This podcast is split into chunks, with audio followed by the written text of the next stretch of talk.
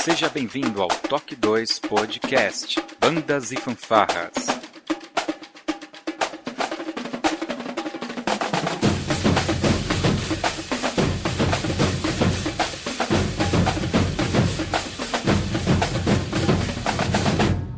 No ritmo da vida, na batida do coração. O entrevistado de hoje é Eric Brito natural de Ivaporã, Paraná. Tem 27 anos. É formado em Educação Musical pelo Conservatório Stoker Music. É maestro da Banda Municipal de Cândido de Abreu, cidade onde reside. É candidato a vereador pelo PSB, Partido Socialista Brasileiro.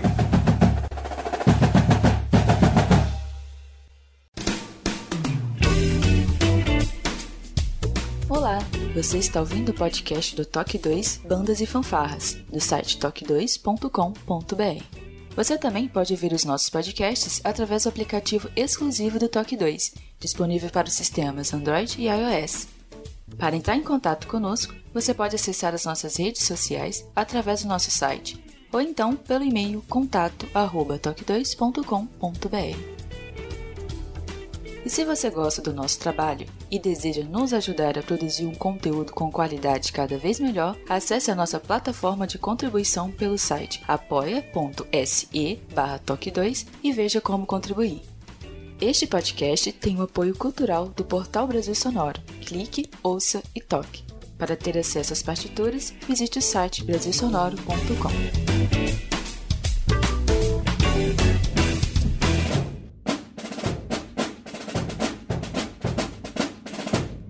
dia, boa tarde, boa noite, sejam bem-vindos a mais um Toque 2 Podcast Bandas e Fanfarras no ritmo da vida na batida do coração. Diretamente de Ribeirão Pires, São Paulo, eu sou Josi Slay e hoje, e hoje nós vamos bater um papo com mais um candidato a vereador diretamente da cidade de Cândido de Abreu, Paraná. Eric, seja bem-vindo ao Top 2. Olá, Josilei, tudo bem? Muito obrigado pela oportunidade, é uma grande satisfação e uma verdadeira honra poder, nesse momento, falar, né, expor as nossas ideias como representante das bandas e fanfarras nesse tão difícil e tão doloroso meio político que hoje, lamentavelmente, é visto em nosso país como uma espécie de guerra, mas que nós, representantes do meio das bandas e fanfarras, precisamos de fato participar justamente para defender aquilo que nós acreditamos. Bom, Eric, esse podcast é um pouquinho diferente do usual, então a gente já vai seguir aqui direto para o nosso bate-papo. E para fazer um pré-aquecimento, aí eu vou te fazer três perguntas que são consideradas aí as mais difíceis aqui do Top 2, que são qual é o seu nome completo, qual a sua idade e qual é a sua profissão. E quando eu falo profissão, na realidade a sua ocupação é aquela que põe a comida na mesa e paga as contas no final do mês. Eu me chamo Eric Brito da Silva, tenho 27 anos, sou natural da cidade de Ivaiporã, próxima aqui ao nosso querido município de Cândido de Abreu, e a minha profissão hoje é maestro. Eu estou em Cândido de Abreu, foi aqui eu tive a oportunidade de, pela primeira vez na vida, trabalhar com o que eu mais amo, que é o meio das bandas e fanfarras, mas por várias vezes já trabalhei em outras instituições como maestro voluntariamente e tinha o meu trabalho, o meu ganha-pão dentro do ramo de farmácias, onde trabalhei como office boy e atendente. Trabalhei também em, no meio imobiliário, né, em consultoria imobiliária, e hoje estamos, graças a Deus, trabalhando nesse meio tão adorado que é o nosso movimento das bandas e fanfarras, como, como um maestro, que me orgulho muito. Então eu quero te fazer já duas perguntas, assim, para ajudar e você poder desenhar melhor a sua resposta. O que faz um vereador? Né? Quais as funções, atribuições de um vereador? E na sequência, o porquê que você decidiu se tornar um vereador, se candidatar a vereador? O vereador possui mandato de quatro anos e ele é eleito diretamente pelo voto popular. No dia da posse, ele jura cumprir a Constituição Federal, a Constituição Estadual e a Lei Orgânica Municipal, com observar as leis, desempenhar o mandato trabalhar pelo progresso do município e bem-estar de todo o povo. Resumidamente, nós podemos dizer que o vereador tem um papel central como legislador. Ou seja, o legislador é uma pessoa que escreve e apoia leis especialmente alguém que é membro de uma legislatura. O vereador é um agente político eleito para sua função pelo voto direto e secreto da população. Ele trabalha no poder legislativo, na esfera municipal, na Federação Brasileira. Assim, o vereador tem papel equivalente aos deputados e senadores nas esferas mais amplas, né, como os estados e União. Como integrante do Poder Legislativo Municipal, o vereador tem como função primordial representar os interesses da população perante o poder público. É, esse é, ou pelo menos deveria ser, o objetivo final de uma pessoa escolhida como representante do povo.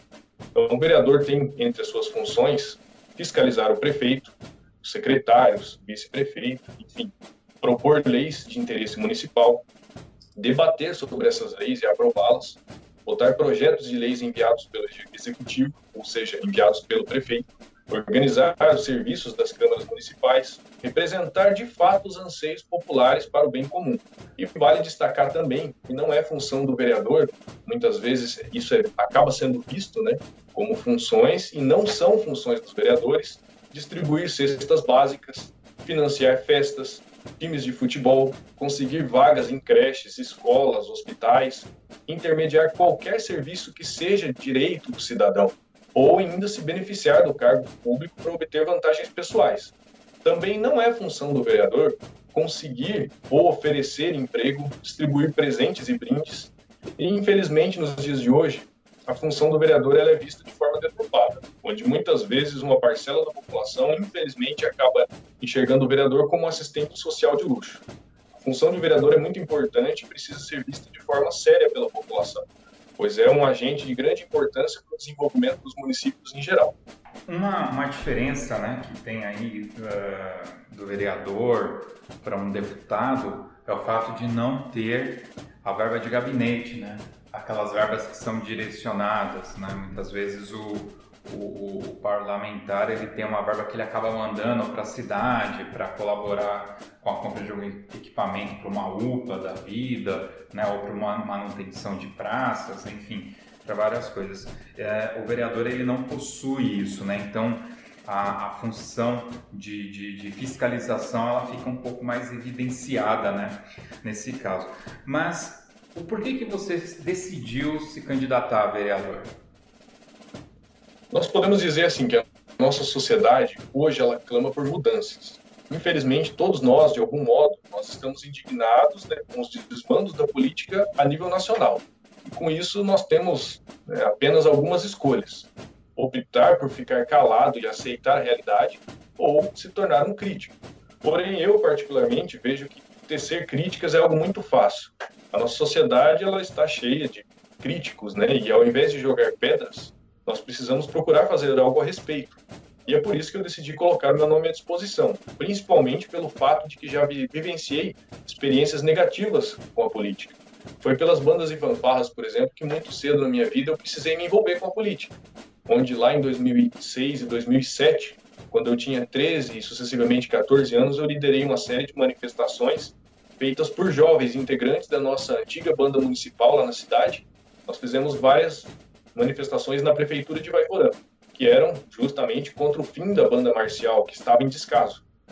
Devido aos esforços desprendidos por amor à causa da banda municipal naqueles anos difíceis e também pelo trabalho social voluntário que eu iniciei em 2007, em 2007 quando eu tinha é, os meus 14 anos, como maestro da fanfarra do Colégio Estadual Bento Mussurunga, em 2009, eu recebi o convite do então recém-eleito prefeito da época, prefeito sucessor ao gestor que havia destruído a banda anteriormente, um convite para reativar a banda municipal de Vaiporã, dessa vez como maestro. Porém, havia uma condição: a prefeitura não tinha condições financeiras de contratar alguém para comandar uma atividade que era vista na época por aquela gestão como secundária e perante a tantos problemas financeiros que o município enfrentava. Né? Então, dessa forma, para reativar a banda municipal, eu precisaria iniciar um trabalho voluntário, seria o meu segundo trabalho voluntário. E isso não se tornou impossível. Eu prontamente aceitei aquele desafio, que foi uma grande realização, aliás, pois afinal eu exerci né, a minha cidadania ajudando a minha cidade quando ela precisava, e com isso, além de ser também o maestro mais jovem do Paraná, eu me tornei o maestro mais jovem da história da corporação Banda Municipal de Vaiporã, que tinha 30 anos na época. À frente da banda municipal de Vaiporã, nós conquistamos vários títulos, entre eles o título estadual no ano de 2010 e o quarto lugar no Campeonato Nacional de Bandas e Fanfarras em 2012. E, infelizmente, eu precisei enxergar a Banda Municipal de Ivaiporã, que foi a corporação onde eu iniciei, sendo destruída lá em 2013 por questões políticas. Foi por isso que, desde então, eu busquei me aprofundar nessas questões para nunca mais permitir que a política destrua algo positivo, como aquele sonho que, com tanta dificuldade, eu e todos os integrantes na época, de forma voluntária, semeamos. E hoje, depois de anos à frente, a Banda Municipal de de Abreu, que é uma corporação vitoriosa, eu não poderia cruzar os braços e permitir que tudo pudesse se repetir mais uma vez. Então, dessa forma, é, eu posso classificar que a luta pelas bandas e fanfarras é a minha maior inspiração e motivo para estar nesse meio político, buscando agora, com uma candidatura, um espaço, destacando também o incentivo da própria população candido-abreuense. Eu quero aproveitar, vou até quebrar um pouco aqui a sequência da, das perguntas em função de um comentário que você fez que é bastante relevante. Tá? Você citou aí que mesmo muito jovem, você e diversos outros componentes da banda que você participava foram fazer uma manifestação em prol da banda, do seu grupo musical, né, da sua corporação.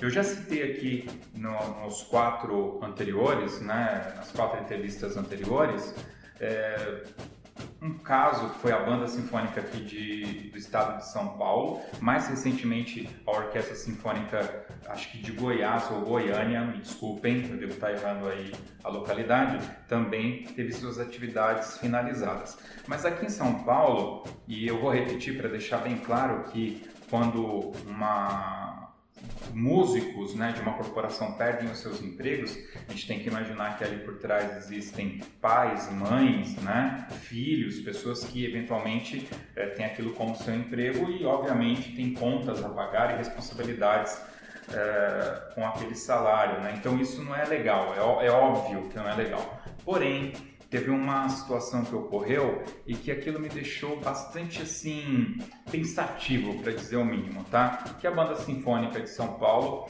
quando eles viram que a banda eventualmente realmente seria diluída, né? Eles foram fazer apresentações ao ar livre e ficou muito marcado uma apresentação que eles fizeram no vão do MASP, né? Que é um, uh, um museu que tem aqui em São Paulo uma área, inclusive, que é sempre é, tomada por diversas uh, formas artísticas, tá? Inclusive fica na Avenida Paulista, que é um local que aos finais de semana é fechado e é tomado por é, pedestres que vão ali fazer a sua arte, tocar a sua música, fazer caminhada, enfim.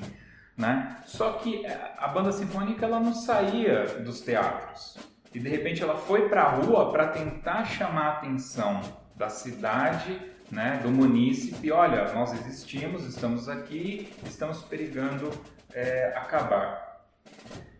Todo esse rolê aqui para te perguntar o seguinte, como é sentida, né, como que é a percepção da cidade onde você mora, da cidade é, com a, em relação à corporação que você participa é, é, vocês são reconhecidos pela cidade, é, tem, a banda tem uma importância para a cidade e com isso, obviamente, também a sua imagem, né? o Eric como maestro, ele é reconhecido pela comunidade ali de Cândido de Abreu? Então, para iniciar a resposta, eu volto lá no que aconteceu em 2006, em 2007, onde nós éramos integrantes de uma corporação, uma corporação que tinha um maestro ele trabalhou voluntariamente também de 2001 até 2004 e ele simplesmente foi substituído por uma troca política, uma troca política que substituiu uma pessoa técnica que fazia um trabalho por amor à causa por uma pessoa política sem conhecimento na área. E essa pessoa, obviamente, não tinha interesse em conduzir o trabalho com qualidade, com a qualidade que nós jovens éramos acostumados a ver dentro de uma banda marcial, que acabou regredindo no nível técnico, né? Então, naquela época, nós não fomos ouvidos.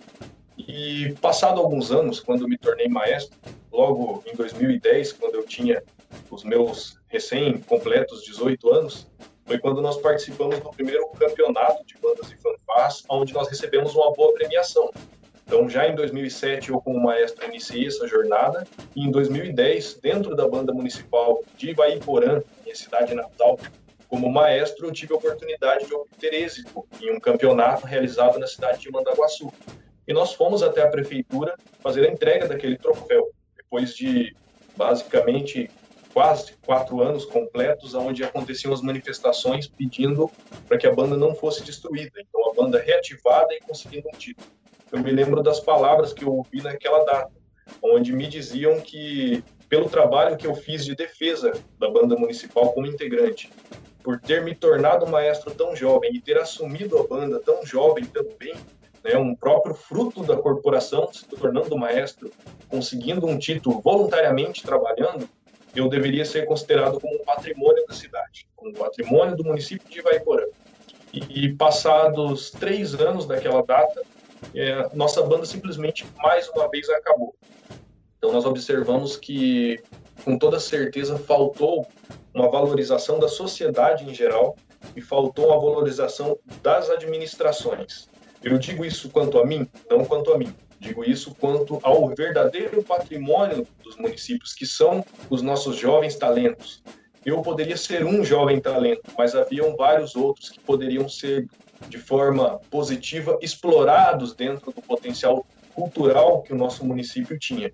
E, lamentavelmente, a nossa banda morreu e ressuscitou diversas vezes e não foi ouvida pela população, não foi apreciada como deveria. E eu cheguei em Cândido de Abreu aos meus 19, completando 20 anos, no ano de 2013. E quando eu cheguei aqui, eu encontrei pessoas que, assim como eu, também amam a arte, que, assim como eu, também amam a música, que se dedicaram de uma forma que eu não acreditava ser real, pelo tamanho do esforço e dedicação dos jovens, a união dos pais, a força que o poder público e a comunidade em geral se dispôs para que aquele projeto pudesse florescer da forma adequada né, e se desenvolver nesses anos seguintes. Nós estamos hoje completando o nosso oitavo ano de atividades e eu posso dizer que em nenhum momento eu senti que a população candidobruense deixou de apoiar o nosso projeto, a nossa causa, ou que sequer em alguma apresentação da nossa corporação, ao fim das peças, nós não tenhamos ouvido vários e vários aplausos, diferente do que acontecia comigo na minha cidade natal.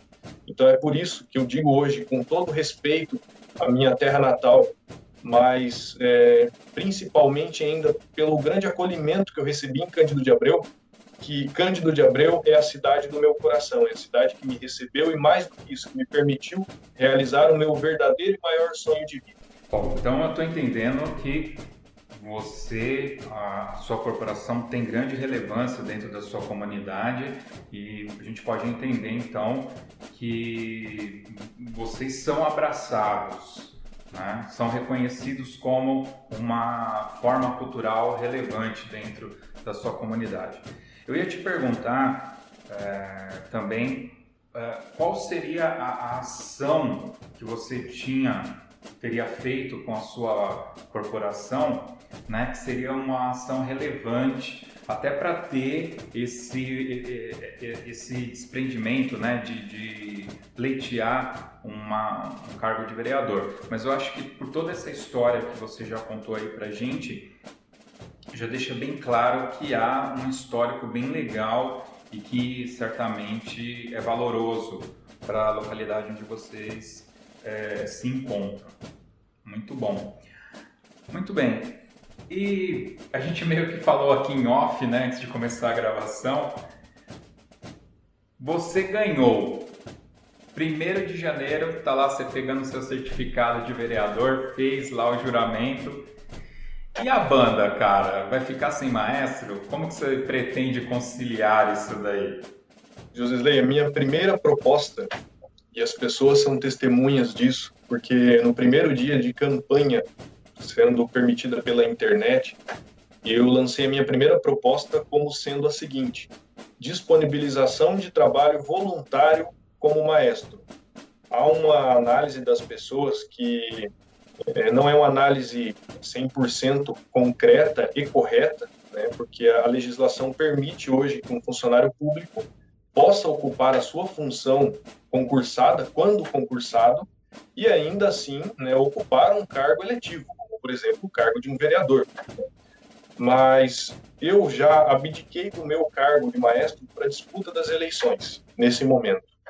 E a minha primeira proposta de campanha é a seguinte, que eu disponibilizo o meu trabalho voluntariamente como maestro e mais do que isso, que eu mantenha o meu fluxo de trabalho. Pois eu hoje eu sou um funcionário, fui, né, ao longo desses anos um funcionário 40 horas no município, mas mesmo assim eu trabalhei os três períodos. Então eu posso dizer que eu fui um funcionário que cumpria 60 horas ou mais, porque eu trabalhava nos fins de semana e não recebia por isso. Né? Nunca reclamei e muito pelo contrário, me senti orgulhoso por isso, porque quando a gente trabalha com aquilo que a gente ama, a gente sente como nem se nem fosse um trabalho de fato. Né? Então a minha maior proposta, a minha primeira e maior proposta que eu não preciso de ninguém para poder aqui justificar sobre isso, é a disponibilização do meu trabalho da mesma forma. É acordar todos os dias iniciar o meu trabalho às 8, 8 e 15, como eu sempre iniciei, com alunos em sala de aula, estender isso para o período da tarde e terminar né, o meu ensaio às 9 e meia da noite, como sempre foi, desde 2013 e como foi até o ano passado. E ainda no início desse ano, infelizmente, nossas atividades paradas agora por conta da pandemia, mas a população é testemunha sempre ouvir os nossos ensaios, as nossas atividades, os nossos jovens sempre participando, então esse é o meu maior compromisso. E a atuação na Câmara não seria prejudicada por isso de forma alguma, pois se analisarmos, é, vamos dizer assim, uma sessão, né, que é a maior obrigação de um vereador, a presença dele, acontece uma vez por semana. Mesmo não sendo vereador, eu sempre elaborei projetos de captação de recursos nos fins de semana, à noite, em horários vagos. Da mesma forma, eu posso continuar realizando. E da mesma maneira, também encontrar né, mecanismos e ações para que o meu mandato, que eu tenho compromisso com as pessoas de realizar um mandato participativo e que venha a, a atender as pessoas em audiências públicas, onde o nosso mandato possa chegar de fato até as pessoas, tem esse compromisso de buscar mecanismos e ações para que de maneira alguma o trabalho como vereador saia prejudicado quanto a isso também. O que é de fato um verdadeiro desafio, justamente porque hoje, quando alguém tenta trabalhar de forma adequada, qualquer meio que seja, ele é apedrejado. Principalmente seria se alguém buscasse desenvolver um trabalho de forma voluntária, como esse que eu tenho proposto, onde muitas vezes uma parcela da população acaba não acreditando que há sim pessoas boas e com força de vontade para dispor trabalho simplesmente por uma causa, sem achar que tem algo por trás. Mas eu tenho a tranquilidade e a firmeza de dizer sobre isso, da minha intenção de dispor esse trabalho dessa forma e ainda assim manter com toda força um trabalho exemplar no legislativo. Então, por aí inicia a minha jornada, se Deus e a população assim nos permitir a partir do próximo ano, como um legislador e sem abandonar a função de maestro. Vale destacar também que um maestro ou qualquer pessoa pode disponibilizar o seu trabalho de forma voluntária através de uma ONG, uma associação e uma entidade em si. Nós estamos falando aqui de algo que é legalmente possível e não só é legalmente, como eu já realizei isso em outras instituições. Eu vou pegar novamente um gancho que você falou para fazer uma, uma pergunta aqui. Você disse que já escreveu projetos de, de para levantar é, fundos, né? Uh, uma discussão que a gente sempre tem no meio de bandas, pelo menos aqui em São Paulo, é se as bandas são é, uma entidade é, mais voltada para o social, para o cultural ou para o educacional. Tá? Isso aqui sempre está no nosso, nas nossas discussões aqui. Uh, recentemente teve uma discussão no nosso grupo lá na confraria e, e alguns as opiniões sempre são divergentes, tá? Então eu gostaria de primeiro perguntar para você como, qual é a sua visão sobre isso, se se enquadra em uma dessas, se são todas, se é parcial, enfim, da forma que você achar melhor, claro. E, e, e, nos projetos que você escreve para a sua corporação, como que você é, coloca a sua corporação? E aí, só para deixar claro por que, que eu estou fazendo diferença entre as duas perguntas, porque eventualmente você acha que é social, mas surge a oportunidade de escrever o projeto num, de forma cultural e, enfim, você vai, vai conseguir ali certo valor que que para você vai fazer toda a diferença com certeza, e aí você eventualmente escreve né, de outra forma o seu projeto. Então é, é nesse sentido a pergunta, tá? Certo, então vamos lá. Eu já atuei como maestro, trabalhei como maestro em diversos projetos e em vários deles nós entendemos aqui na região interior do Paraná também, eu digo isso por referência de outros municípios onde eu tenho amigos meus que são maestros e trabalham, o que, que hoje é, é de interesse para a maior parte dos municípios? Realizar a inclusão social. Então, os projetos inicialmente aqui no interior do estado do Paraná são vistos como inclusivos, onde muitas vezes eles é, acabam entrando, as corporações, as bandas e fanfarras, acabam entrando pelas é, secretarias de assistência e promoção social, a maior parte dos municípios onde os projetos iniciam. Aqui em Cândido de Abreu era para o nosso projeto ser uma fanfarra. Então, lá em 2013, a ideia inicial era para ser uma fanfarra, onde realizaria a inclusão, resgataria certa parte da cultura do município com a volta dos desfiles cívicos, que desde então retornaram ao nosso município. E né, nós analisamos aí que seria um projeto mais voltado à questão de ação social. Também analisamos que, não só aqui no nosso município, como em outros, a iniciativa é educacional, pois você acaba trabalhando em conjunto com as escolas, muitas vezes é, inserindo em um contexto onde o projeto acaba auxiliando, né, trazendo alunos muitas vezes com dificuldades ou também premiando alunos que tenham bons desempenhos. A minha análise sobre isso é que é com toda certeza possível associar a inclusão social com a inclusão cultural. E isso automaticamente vai gerar a evolução educacional dos alunos.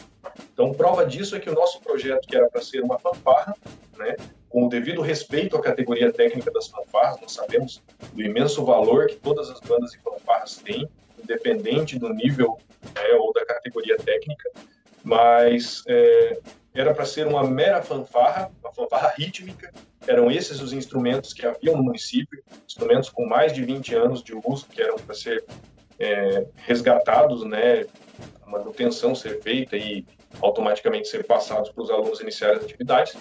E nós tínhamos, eu particularmente tinha alguns instrumentos meus e eu tinha também alguns instrumentos que eram doação de uma empresa, justamente por um projeto de captação que havia sido feito em Ivaiporã. E esses instrumentos eram instrumentos de sopro. E eu trouxe esses instrumentos para cá, né? E com isso nós evoluímos a categoria técnica de uma fanfarra rítmica, de uma banda de percussão, para uma banda musical, onde nós inserimos instrumentos de vocais e instrumentos de palhetes. Como eu disse, a administração e a comunidade em si sempre apoiaram. Houveram campanhas, doações, a nossa corporação recebeu o patrocínio do município e do comércio local. Isso oportunizou também a compra de novos materiais. E hoje nós temos aqui uma banda musical de marcha. Também teremos agora, a partir do próximo ano, com um recurso que já nos está garantido, também uma captação via projeto e uma emenda parlamentar de recursos que nos permitirão a compra de mais 150 mil em novos instrumentos. Instrumentos agora que poderão nos servir para a construção de uma orquestra municipal, além da divisão do projeto, onde nós também, com toda certeza, criaremos uma orquestra de metais e percussão, ou seja, uma banda marcial.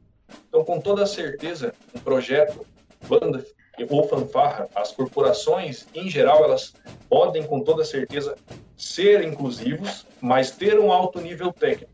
Depende da força de vontade do trabalho dos gestores, do trabalho profissional e técnico de quem está à frente e principalmente da união de toda a sociedade, pois nunca se constrói uma corporação de sucesso e qualidade em si sem o apoio da comunidade específica, que tem um papel fundamental na constituição né, dos projetos da, da comunidade e da sociedade em geral.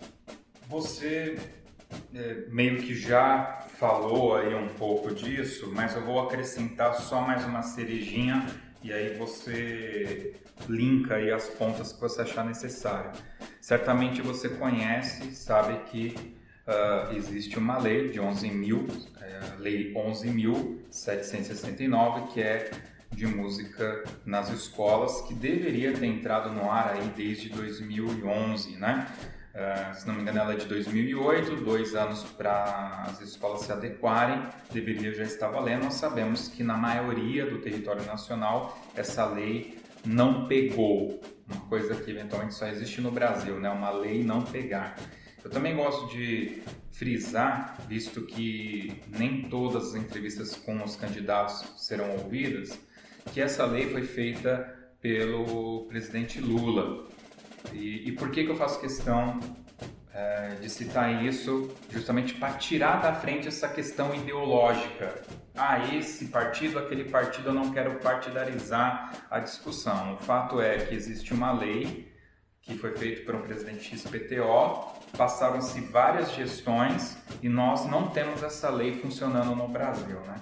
Você acredita de alguma forma que essa lei pode é, auxiliar um vereador é, para fazer isso acontecer em nível municipal? É, o vereador ele consegue de alguma forma usar essa lei para benefício e tentar emplacar a lei nos municípios? Depende muito do que acontece na estrutura organizacional né, do próprio legislativo e também do executivo. Né, visto que um vereador um legislador, seja quem for, seja qual for o partido ou em qual localidade, qual município, estado esteja, é, ele conseguirá agir. Então, nós analisamos que isso, com toda certeza, dependerá de qual será a composição legislativa de um determinado município. E nós precisamos destacar também que, para implementar né, o ensino de música nas escolas, nós precisamos de qualificação. Então, não, não cabe apenas ao Poder Executivo ou ao Poder Legislativo é, dar um pontapé único que resolva o problema. Então, é uma série de ações que chegue também até a especialização dos professores, a capacitação de pessoas para conduzir esse trabalho para anos né, de, de ações ali, é, conseguir inserir isso dentro, por exemplo, ali de um plano municipal de educação. E com isso, institucionalizar em um município o ensino de música nas escolas. O que nós conseguimos fazer até hoje aqui no nosso município, né, que funcionou como projeto também, é a questão do contraturno, muitas vezes o projeto realizar a inclusão de jovens, e esse é um pontapé inicial, mas não resolve todo o problema. Então aí é, precisa ser levada essa discussão a fundo. Eu, particularmente, tenho intenção de levar uma discussão como essa é, aprofundada futuramente, independente de quem sejam os eleitos, eu fazendo parte ou não de um futuro legislativo municipal, mas cabe né, a compreensão já nesse momento, com análises, estudos que eu mesmo realizei nos últimos meses, que é uma questão muito complexa. Então, hoje nós não podemos colocar isso nem mesmo como uma proposta, porque até mesmo se fosse votado e aprovado em um determinado legislativo municipal, ainda encontra muitas barreiras. Prova disso está justamente aí na situação da nossa lei nacional, que é aprovada e não consegue ser, de fato, né, colocada em funcionamento por conta das tantas dificuldades que o nosso país enfrenta. E aí podemos destacar mais uma vez a falta de pessoas qualificadas para desenvolver essas atividades nos determinados municípios, nas escolas, nas instituições de ensino em geral. Então, creio eu que essa é uma questão muito profunda, mas com toda certeza, pessoas nos legislativos dos municípios brasileiros, dependendo dessa ideia, é de extrema importância e já passou da hora de música nas escolas no Brasil ser uma realidade. A gente já está caminhando aqui mais para o final, mas eu preciso fazer essa pergunta porque eu acho bastante relevante, é... principalmente porque quando uma pessoa se candidata a um cargo público, vereador, prefeito, enfim, você, mesmo que você não queira, você acaba se expondo, né? Então, tem perguntas que são duras, mas eventualmente serão feitas em algum momento, ainda mais quando a gente está falando de políticos, né? Eu acredito que você deva ter tido alguma experiência é, com relacionamento né, da sua corporação com associações estaduais, regionais, é, até nível nacional de bandas e fanfarras, né? as associações que a gente já conhece, enfim, hum, a própria ordem dos músicos também a gente pode colocar nesse pacote aí.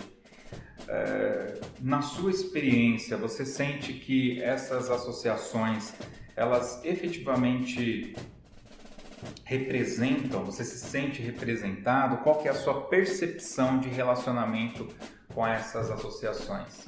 Nós devemos analisar que hoje no Brasil são várias federações, confederações, É, as corporações também têm as suas associações representativas, como nós, por exemplo, temos a Associação de Pais da Banda Municipal. E o que precisa, nesse momento, eu acho que nós devemos colocar isso no debate nacional, é a união em torno do ideal do movimento das bandas e fanfarras. Muitos estados têm duas ou até três federações ou associações representativas do segmento e muitas vezes não há um diálogo que possa unificar as ideias. Então, o que hoje nós precisamos é de fato da união dessas entidades. Independente das pessoas que estão à frente, independente das posições políticas, nós precisamos unir em torno das bandas e fanfarras. Será unicamente através da força da união ao, a, o sucesso dos nossos projetos. Então, nós dependemos nesse momento de colocar esse debate para os músicos, para os integrantes das corporações, para os maestros, e fazer com que isso venha a se alavancar. Né? Nós precisamos sair desse poço fundo que nós estamos hoje, onde tanto se patina no seco e nada é feito. Com o devido respeito às federações, à confederação, a todas as instituições do Brasil que tentam, de alguma forma, fomentar o meio. Mas nós estamos em um momento onde os nossos músicos, os nossos integrantes, que são aqueles que mais precisam ser valorizados, pois são eles quem fazem de fato tudo isso acontecer, é, nós precisamos de valorização a todos eles. Hoje, muitas vezes, nós participamos de eventos, campeonatos, competições, festivais, e em algumas situações nós não temos nenhuma alimentação de qualidade para os nossos músicos. Então, isso é, é o mais lamentável de toda a situação. Nós precisamos nos unir e só unidos conseguiremos resolver todo esse problema. Vale lembrar também que, independente das corporações tendo os seus representantes buscando nessas eleições ou em futuras eleições disputar cargos eletivos, assim como também dentro das associações há uma disputa pelo poder, que bandas e fanfarras não são partido político, que não devem servir de palanque para ninguém. Então eu acho que enquanto não for, eu acho não, perdão, eu tenho a certeza de que enquanto isso não for solucionado, nós não conseguiremos sair do lugar. Esse é o momento de união, é o momento de debate em prol dos nossos projetos e é o momento de que as ações comecem, para que no futuro, em um futuro próximo, nós possamos de fato estar em uma nova realidade. Eu gostaria agora de abrir aqui um espaço e, por favor, sinta-se à vontade de utilizar o tempo que você achar necessário para você, enfim, falar aquilo que eventualmente faltou a gente perguntar, né? Eu meio que fui direcionando algumas coisas, mas por favor, fique à vontade, o espaço é teu, fique à vontade. Muito obrigado, gostaria de mais uma vez agradecer pela oportunidade, é uma grande honra né, e uma grande satisfação ter essa oportunidade de expor as nossas ideias. Nós sabemos que os movimentos hoje no Brasil que procuram dar voz e vez a quem quer defender as bandas e fanfarras são poucos Sabemos que é um trabalho de doação também, então gostaria de parabenizá-lo por essa iniciativa. E eu acho que nesse momento vale ressaltar novamente que a união pelo meio das bandas e fanfarras é o mais importante, é o que nos importa. Nós devemos destacar também aqui que o momento do nosso país em todas as áreas não é fácil. Os nossos representantes Vamos falar nesse momento aqui dos nossos deputados que têm as suas emendas. Eles têm um percentual das emendas que devem ser destinadas à saúde, um percentual considerável, diga-se de passagem, e os percentuais para outras áreas vão diminuindo, onde a cultura, por exemplo, se torna um dos menores índices de investimentos. São raros os municípios que valorizam esse meio, pois investir em cultura é investir em algo invisível. Cabe a nós lutarmos pelo nosso meio, representarmos as ideias e muito mais do que isso, entendermos, compreendermos e avançarmos sabendo que o momento não é de ter medo, o momento é de ter coragem. Quando pessoas que estão fora do meio político acabam se envolvendo, acabam colocando o seu nome colocam a cara a tapa, muitas vezes por esse nosso Brasil acontecem ataques. Nós temos um filme hoje que narra a história de um maestro que buscou, através da política, apoio para sua orquestra e, lamentavelmente, foi perseguido de diversas formas pelos coronéis da região. O filme Orquestra dos Meninos retrata essa triste realidade e essa é a realidade de inúmeros maestros em todo o Brasil. que nós tenhamos a firmeza, a coragem e a determinação de não abaixarmos a cabeça nesse momento e seguirmos em frente, independente dos desafios, dos ataques, das adversidades que enfrentaremos, pois com toda certeza a nossa causa sendo nobre terá sucesso. Orquestra dos Meninos, Maestro Mozart Vieira, tem podcast aqui no Toque 2 contando toda a história dele.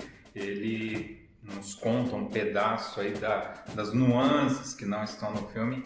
Vai ter link aqui no post. Uh, Maestro Eric, desde já eu quero te agradecer por ter aberto essa oportunidade para a gente conhecer as suas ideias, a sua visão. Uh, e um recado para os nossos ouvintes, sempre relembrando que Uh, o podcast ele é, é, diferente da TV e do rádio, tá? Então nós não precisamos chamar todos os candidatos, dar espaço a todos.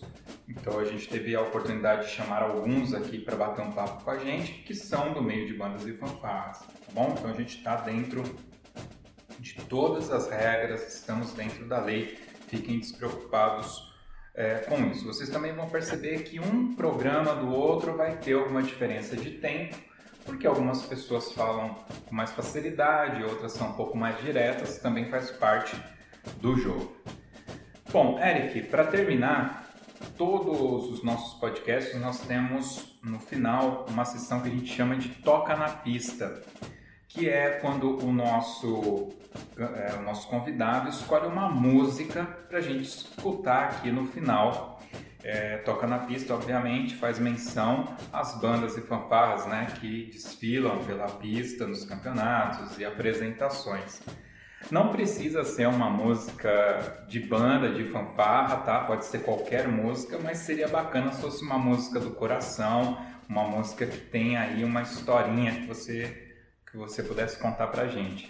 Então, nesse caso, com toda certeza, como inspiração para nós maestros, em algum momento, com toda certeza, já ouvimos ou sonhamos a execução dessa peça dentro da nossa corporação, e também porque, para mim, se for possível, ela será a minha música de campanha. Talvez não a música que será divulgada eh, em jingles, mas será a música que me inspirará todos os dias a Marcha Imperial, tema de John Williams do filme Star Wars. Bom, pessoal, é isso aí. Muito obrigado novamente, maestro Eric. Obrigado a você, ouvinte, que chegou até aqui. Para ouvir este e outros podcasts do Toque 2, acesse toque2.com.br ou nos procure aí nos programas de streaming, Spotify e em breve está chegando o nosso novo aplicativo. Fiquem agora então com a Marcha Imperial de John Williams e até o próximo Top 2 Podcast. Valeu!